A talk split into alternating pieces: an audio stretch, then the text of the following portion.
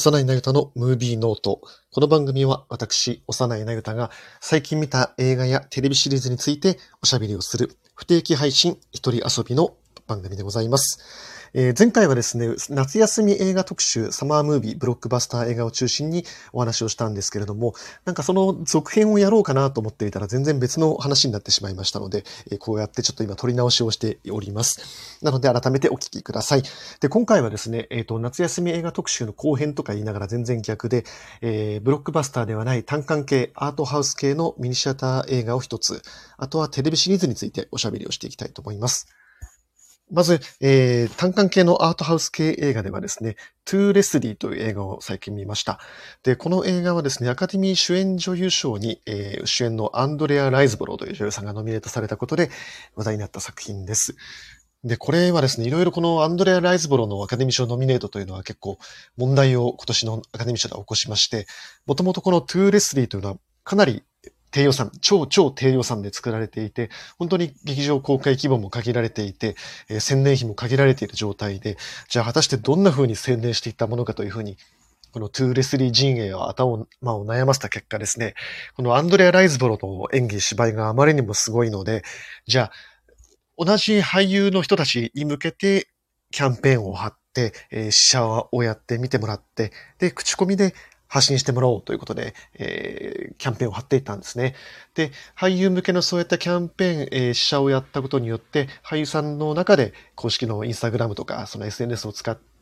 ソーシャルメディアを使って、えー、やこの映画のアンドレ・ライズボロの演技はすごいぞっていうことが話題になっていって、そうしたことで、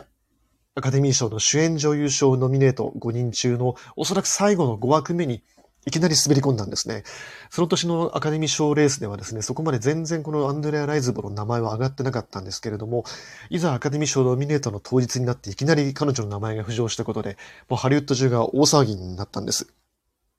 で、えっ、ー、と、これがノミネートされた途端にまた物議を呼んでですね、アカデミー賞のその規約というのはいろいろあって、特定のその有権者に向けて、ま、その的を絞った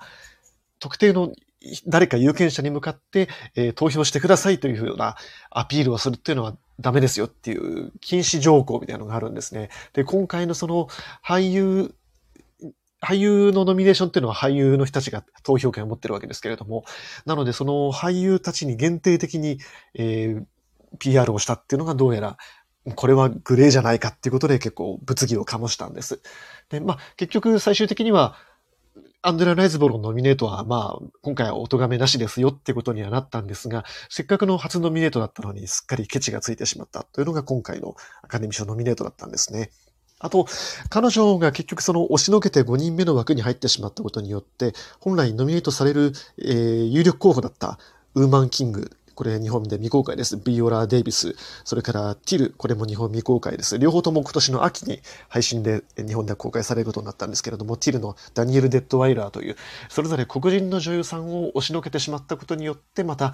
えー、オスカーが白人優遇だってことで、また物議をかましてしまって、本当に初のノミネートなのにかなりケチがついてしまって、残念なことになってしまったんですね。で、このアンドレア・ライズボローという女優さんはですね、僕は初めて彼女を自覚したのはですね、2011年のウォリスとエドワードという映画でした。で、これは、えー、エドワード、イギリスのエドワード8世という王様がいたんですけれども、この間亡くなったエリザベス女王のお父さんのお兄さんにあたるので、まあ、おじさんですよね。にあたる人なんですけれども、このエドワード8世がですね、え、ウォリス・シンプソンという女性、人妻だったんですけれども、と恋に落ちて結婚をするぞということで、結婚するから、じゃあ、王様辞めるわということで、その王位をですね、弟のジョージ6世に譲ってしまうということが、英国王室のまあ大大大スキャンダルになって当時話題を呼んだんですね。で、この様子は、あの、ジョージ6世側を主人公にした英国王のスピーチ、コリン・ファースが演じてますけれども、これでも描かれているお話です。で、このウォリスとエドワードは、このエドワード・ハッセとウォリス・シンプソンの恋愛と、その世間からのバッシングに的を当てている作品で、監督がマドンナがやってるんですね。なんでマドンナがやったのかなってところはあるんですけれども、おそらくその、まあ、有名になったことに言うの、えの、やっぱバッシングですよね。まあそういうところに興味があった、シンパシーがあったんじゃないかなとは思うんですけれども。で、これでウォリス・シンプソンを演じていたのがアンドレア・ライズボロだったんです。で、まあこの人はですね、イギリス出身なんですが、まあものすごい演技派というかカメレオン女優で、出てくる作品、出てくる作品、全く印象が違うんですよ。ある時はすごく知的なエレガントな女性を演じてると思ったら、ある時はものすごく頭の悪い、まあ、ビッチな役を演じていたりとかですね、本当に作品ごとに印象が変わる女優さんで、で、今回の、えー、トゥーレスリーではですね、えー、テキサスに暮らしている、まあ、普通の中年女性を演じてるんですけれども、映画はこの最初に、えー、テキサスに暮らしているこのレスリーという女性がですね、宝くじに当たって19万ドルを手にするところから始まります。で、テレビの生中継とかもやってきてですね、このレスリーは19万ドル当たったぜイエーイとかいうふうにテレビの中継に出てるんですね。で、息子、可愛い一人息子、まだちっちゃい一人息子がいるんですけれども、息子に好きなもの買ってやるんだとか、あと周りを見に来てる野獣馬町の人たちに向かって、今夜私のおごりだぜイエーとかやってるんですね。で、映画はそこから安定して6年後っていう風にテロップが出ると、レスリーはですね、何かこのボロボロのモーテルで、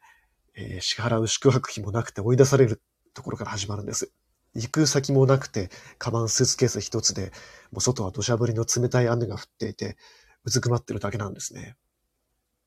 どうやら彼女はこの6年間で、この19万ドルをどうやら飲み尽くしてしまったアルコール中毒になってしまってるんです。で、映画はこのレスリーが一体どうしてこんなことになってしまったのか、そしてここからどうやって立ち直っていくかってことをゆっくりゆっくり描いていくんですけれども、僕この映画注目していたもう一つの理由はですね、監督がマイケル・モリスなんですよ。でこのマイケル・モリスというのはですね、ブレイキング・バッドとか、えー、ベター・コール・ソウル、これの演出をやっていた、まあ、テレビの出身の監督で、今回のこのトゥーレスリーが長編初監督、映画初監督になります。なので、ベターコールソウル組のマイケル・モリスの初映画監督ということでも注目していました。で、トゥーレスリーはそのベターコールソウルで培った、えー、文法、マナーがすごく生きている作品で、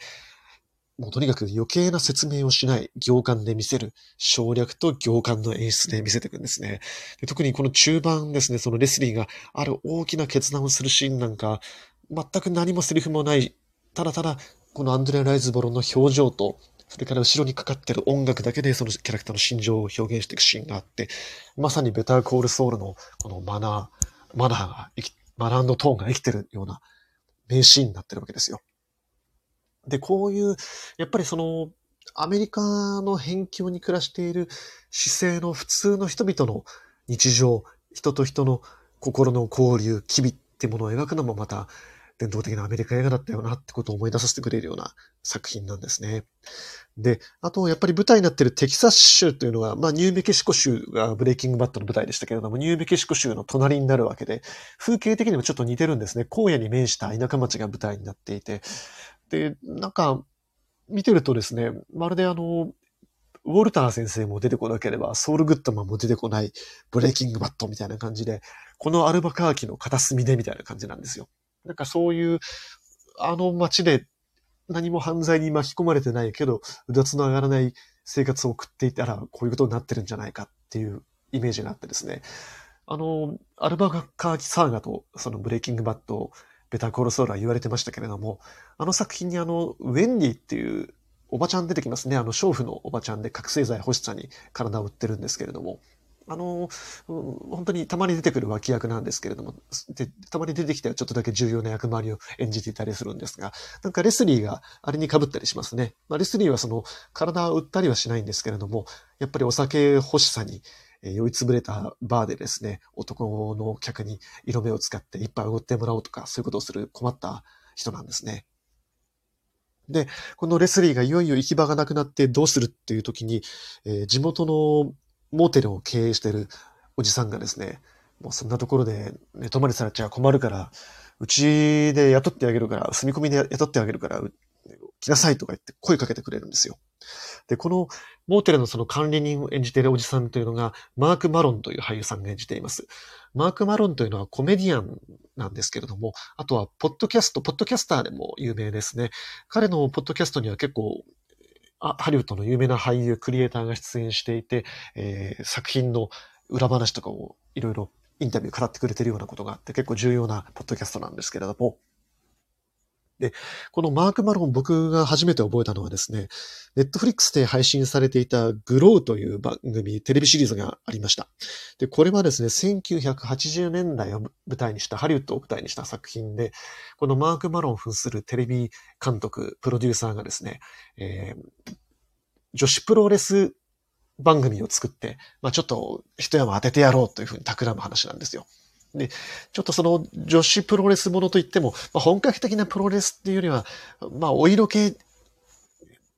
が中心の、まあ深夜番組みたいな感じのノリで作るんですね。ところがそのオーディションにやってくるのが、もうハリウッドで作ってますから、みんな役者になれない、なれない役者志望の真面目な人たちばっかりで、で、彼女たちがやったこともないプロレス技を一生懸命練習して、で、だんだんだんだん番組を盛り上げていって、っていう、そのスポコンプロレスものになっていて、で、彼女たちの頑張りを見ているうちに、最初はお色気と金儲けしか考えてなかったマーク・マロンも、よっしゃ、俺がお前たちのために、この番組を持ち上げて、なんとかしてやるぜっていうふうに一肌脱いでいくっていう話なんですよ。で、これシーズン3で打ち切られちゃったのは本当に残念な、非常に面白い1話30分のテレビドラマなんですけれども、これでマーク・マロン僕は認識しまして、あのメガネかけたヒゲもじゃのただのおじさんなんですけれども、本当にいい味を出してるんですよね。このトゥーレスリーでも本当に何の見返りも求めずに、レスリーのことをね、面倒見て、まあいろいろ事情があるだろうけど、まあうちでやってきなよとか言って。で、レスリーはもうアル中ですからすぐ人の善意を無限にするようなやつなので、せっかく雇ってもらったのに、前金ちょうだいよとか言って、前金で給料もらって酒飲んで次の日の朝仕事遅刻するとかですね。それでもこのマーク・マロンを扮するおじさんは無償の善意で受け入れていくんですよ。マーク・マロンはやっぱグローの時もそうですけれども、女を見捨てないんですよね。席でした。はい。えー、ということなんですね。えーと、ということで、このトゥーレスリーが非常に僕は面白かったです。あと、トゥーレスリーの僕すごく面白いなって感じたところの一つはですね、このレスリーが結局その6年間で19万ドルを飲み潰したっていうことに関して、もう街中の人たちが知ってるわけですよ。で、街中の人が知ってる迷惑なアルコール中毒の女ということで、どうもこの、やっぱり不死だらで不適切な行いをした特に女性に対して街中の人がやっぱり軽蔑の眼差しを向けて石を投げつけ、石を投げつけてっていうのは比喩ですよ。石を投げつけて、やっぱ差別をするわけですよね。なんでそんなことするんだろうっていう、なんかその自分に関係がないけれども、社会的に認められない、まあ別になんか犯罪を起こしてるわけでもないですよ。っていう人に関して、そういう人たちを許すことができない、まあいわゆるキャンセルカルチャーに近いところがありますけれども、それってね、お前に関係ねえだろって思うわけですよ。このトゥーレスリーの中でも、その当時の宝くじ当たった様子とか、見つした様子を全く知らない男が、お前昔こうだったなって言って、レスリーをいじめるシーンが出てくるんですけれども、そんなの関係ねえだろうと思いますよね。なんかね、日本でもありましたけども、誰と誰が不倫しようが別に、そんなね、CM のスポンサーとか金でも払ってない限りお前には関係ねえだろうと思うわけですよ。どうして人はそういうことをしたがるのか。全く関係のない人に対して石を投げつけて罰することに何か快感を求めてしまうのかっていうところも何か考えさせられる映画でしたね。はい。ということで、トゥーレスリーというのは、本当にあの、昔ながらの地味な地味なアメリカ映画、地味だけれども、人の心に金銭に触れる静かなアメリカ映画でおすすめの一本でした。はい。で、今回この、まサマーシーズン映画特集なんて言いながら結局ミニシアターの映画を話したわけですけれども、でもいかんせんこのね、連日35度とかの酷暑が続いている状態で、不要不急の外出は控えてくださいって言われてたら、ね、やっぱり映画館行くのも大変ですよ。で、僕はあの、年間何十本とか映画館で見たりしますけれども、年にですね、やっぱり1、2本は映画館まで行ったのに、映画始まってから終わりまでほぼほぼ寝てたっていう経験が年1、2回は必ずあるんですけれども、それが起きるのがやっぱり夏なんですよね。この夏ってのはやっぱり外の暑いところからね、冷房の効いた映画館に行くと、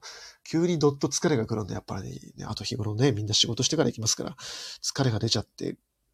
ちょっと波長が悪いとガッと寝ちゃいますよね。ということで、ね、あの、映画館に行けない人は家でテレビを見ましょうということで、他テレビシリーズの話もしたいと思います。テレビシリーズは、えー、いろいろ最近見てるのがあるので、いろいろかいつまんでちょっと話をしていきたいんですけれども、はい。えっ、ー、と、まずですね、えー、ホラー・オブ・ドローレス・リー、ドローレス・ローチという作品を見ています。これは Amazon プライムで見ることができます。1話30分の、えー、作品で、まあタイトルからしてわかるように、ホラー、なんですけれども、で制作はあの、ジェイソン・ブラムですね。あの、資料館シリーズとか、あと最近は日本でもヒットしました、えっ、ー、と、ミーガンですね。あの、ロボットお友達人形が大暴れする映画ですけれども、えー、ミーガンとかを手掛けてきている、えー、ブラムハウスというホラー映画会社が、えー、プロデュースをしています。で、これはですね、えっ、と、主人公のこのドロレスが、彼氏がその麻薬密売人で、で、彼氏をかばったばかりに16年間服役して、ようやく出所して、で、地元のワシントンハイツに帰ってきます。ワシントンハイツっていうのは何年か前にあの、インザハイツというミュージカルがやってましたけれども、主にあの、プエルトリコ系とかの、えー、移民が暮らしている街ですね、に16年ぶりに帰ってくるんです。ところが、インザハイツでもやってましたけれども、あそこはもともとそういう移民の人たちが住んでた下町だったのに、えー、ジェントリフィケーションが進んじゃって、高級化して、どんどんどんどん家賃も上がっていってしまって、昔から住んでた人たちが住めなくなってしまってるんですね。で、このドロレスも帰っていったら、もう行くところがないわけですよ。この自分が罪被った、あの、もともとのその彼氏も行方不明になってしまってるし、友達も誰もいないし、で、昔、通っていた、その、えー、ご飯屋さんがあるわけですね。そ、そこだけ残っていて、で、その時に売り子をやっていた男の子だけが、えー、店の跡取りになって、地元に残っていたんですね。で、もう、この、ワシントンハイツ高いから家賃も払えませんから、しょうがないからその、えー、飲食店の地下で暮らしていくことになるっていう話なんですけれども、じゃあなんでここからそのホラー・オブ・ドロレス・ローチなのかっていうと、まあ、だんだんだんだん恐ろしいことが起きてくるわけですよ。これを1話30分でやってるんですけれども。まあ、ちょっとまだ見てる途中なので、全部最後まで見てないし、これはですね、本当に語りのうまさがあって、どんどんどんどん、え、どうなっていくのって引き込まれるところもあるし、まあ、一つだけ、あの、作品のイントロに関わる部分なので、まあ、言ってもいいかなっていうところでは、えー、スイニートットなわけですね。まあ、ちょっとこれ後見てみてください。ということで、ホラー・オブ・ドローレス・ローチです。はい。えー、あともう一本はですね、えー、マーベルです。ディズニープラスで配信されています。この間、最終回を迎えました。シークレットインベージョンですね。で、マーベルはですね、今本当にもうやばいですね。映画も、ようやくこの間、ガーディアンズ・オブ・ギャラクシーボリューム3が、ようやくまあ、批評家にもそこそこ受けたし、観客にも受けたし、まあ、ヒットをして少し面目を保てたところはあったんですが、フェーズ4は本当ズタズタな仕上がりで、で、この間、ディズニーの CEO もですね、やっぱり近年のマーベルの、えー、量産体制というのは、どうもちょっと分散しすぎていたということで、これからは少し的を絞った作品制作に戻っていくというふうな趣旨のコメントをしています。はい。で、今回のこのシークレットインベージョンはですね、サミュエル・エル・ジャクソン風にしております、ニック・フューリー、アベンジャーズの、まあ、リーダーみたいな人ですけれども、彼が主人公になっています。で、えー、彼が前に登場した作品で、キャプテン・マーベルという作品がありましたけれども、これはあの90年代が舞台になっていて、で、その時に宇宙からやってきたスクラル星人というのがいます。これは、見た目はベン・メンデルソーンなんですけれども、ベン・メンデルソーンっていうのはオーストラリア出身の、あの、しわがれた、ちょっとネチネチっとした芝居をする、しつこい芝居をするおじさんの、僕大好きな俳優さんなんですけれども、見た目はベン・メンデルソーンなんだけれども、実は正体はそのベン・メンデルソーンとか、その人間見たものに姿を変えることができるクラル星人というシェイプシフターという宇宙人なんですね。で、このスクラル星人というのが、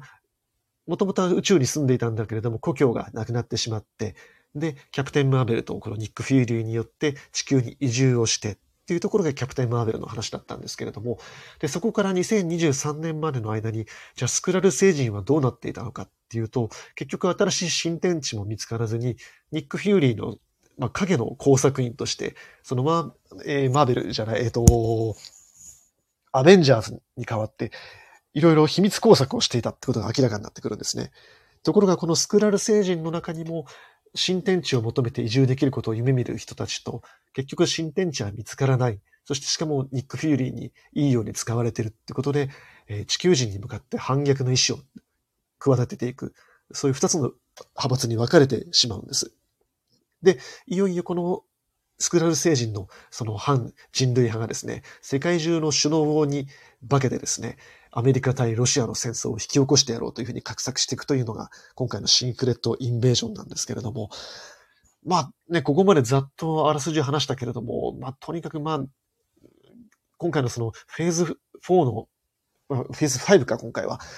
に入っているマーベルの特徴としては、まず演出力の弱さ、プロダクションデザインの弱さですよね。噂によると本当に何億ドルっていう予算がかかってるらしいんだけれども、演出が弱いんですよ。そして、一体何の話をやろうとしてるのかさっぱりわからないんですよね。このスクラル星人の中で、結局その人類の中で、まあ、いわば奴隷として刺激させられてきた彼らが、いかにその自治権を獲得していこうかっていうふうに話になっていくんだけれども、じゃあこれ公民権運動の話なのかなとかね、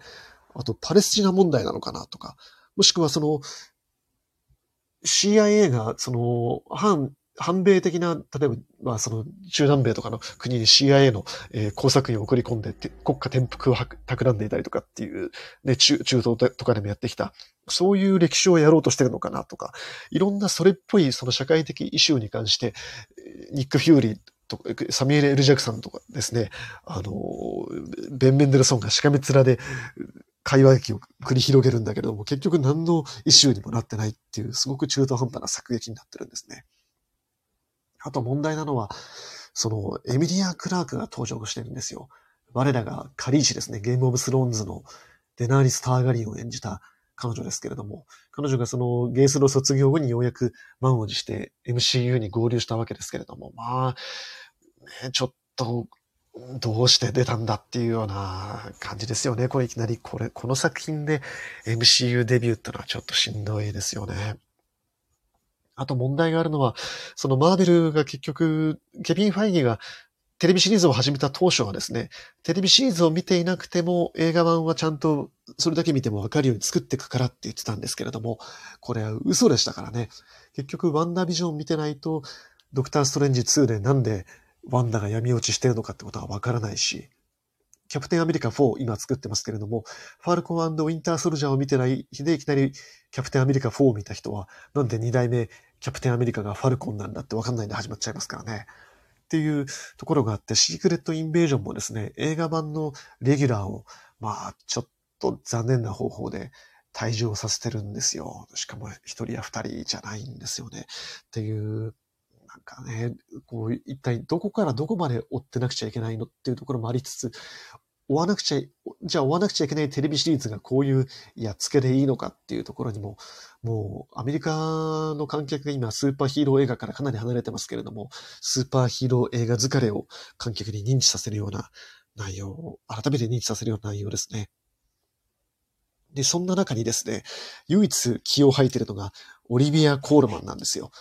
彼女は、まあ、イギリスの名女優ですけれども、彼女は、えー、MI6 の今回工作員スパイを演じてるんですが、あの、ね、彼女はいろんな作品出てますけれども、あの、フリーバックで主人公のママ母の役を演じてる、なんかあの、大竹しのぶみたいな女優さんですね。ちょっと天然っぽくて、マイペースな感じで、あの、毒を吐いたり、おっかないことをしたりするのが大竹しのぶですけれども、大竹しのぶがね、この MI6 のスパイでニコニコしながら銃を持って宇宙人、スクラル星人を拷問しまくるというね、超凶悪なキャラとして出てくるんですが、まあ、このオリビア・コールマンが出てくるシーンだけは楽しかったですね。はい。彼女はこういう名、こういう名優は何やっても損しないわけです。はい。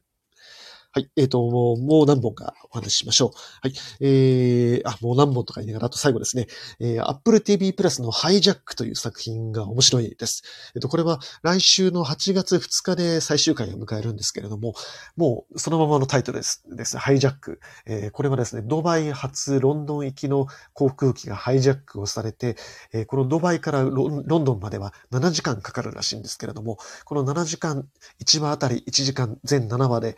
どうやって物語が解決していくかっていうリアルタイムで描いていくんですね。で、このハイジャックされた飛行機の中で主人公はイドリス・エルバー演じてるんですけれども、で、彼が主人公の目線で、じゃあいかにこの航空機の中でのハイジャックから出していくかっていう話と、あとは地上にいる人たちがいかにしてこの航空機の中でハイジャックが起きているかということを知って解決に向かっていくかという話が同時進行していく話になります。で、このテレビドラマは面白いなと思ったところはですね、このイドリス・エルバ演じる主人公の設定が、別にね、彼はその、いろんな作品で頼れるリーダーとか、そういう指導者的な役割とかですね、あの、まあ、アクション映画もたくさん出てますけれども、ところが、彼はいわゆるその、何でもその、ない、元特殊工作員でもなければ、沈黙のなんとかでもない、一流企業のですね、企業買収の交渉で最終局面で登場する企業買収専門の交渉人っていう役どころなんですよ。え、何ですか？それって感じですよね。で、当然ビジネスクラスに座っていて、じゃあビジネスクラスを中心に話が進んでいくように、まあ一瞬見えるんですけれども、ただやっぱり航空機はその少ない犯人が占拠している中を、エコノミークラスとビジネスクラスを行ったり来たりしながら話が展開していくんですね。じゃあ、これ、まあひょっとして、まあ格差社会ハイジャックサスペンスなのかなとか思ってたら、そうでもないみたいなんですよ。そんな展開にならないんですね。じゃあ、このイドリス・エルバ扮する主人公が、自分は他の乗客のこととかどうでもいい。愛する家族のためのに、はい、無事に戻りたいから、じゃあ、あんたたちが目的を達することができるように、いろいろお手伝いしますよって言うんですけれども、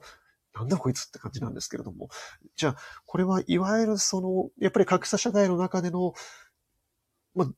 な、なんだろう、利己主義的な、個人主義的な今の社会を描くのかなと思ったら、